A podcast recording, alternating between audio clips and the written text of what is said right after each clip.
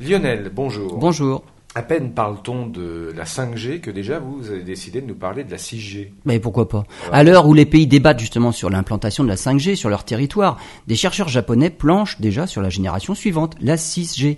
Les caractéristiques sont déjà bien définies. Hein. Des débits 100 fois supérieurs à la 5G, une diffusion sur Terre, dans les airs, dans l'espace, sous l'eau, avec une consommation réduite en énergie.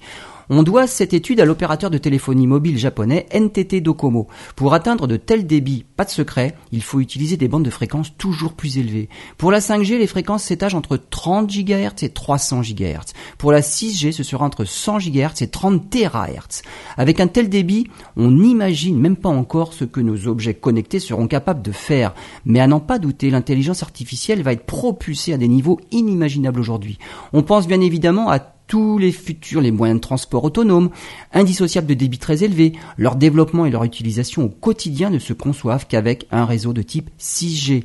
Alors que la 5G n'est pas encore installée et qu'un des reproches qui lui est fait est que c'est une technologie asiatique, on n'a pas de développement en Europe par exemple, il faut noter que les recherches sur la sixième génération du réseau mobile sont là encore essentiellement menées par des équipes chinoises, japonaises ou coréennes.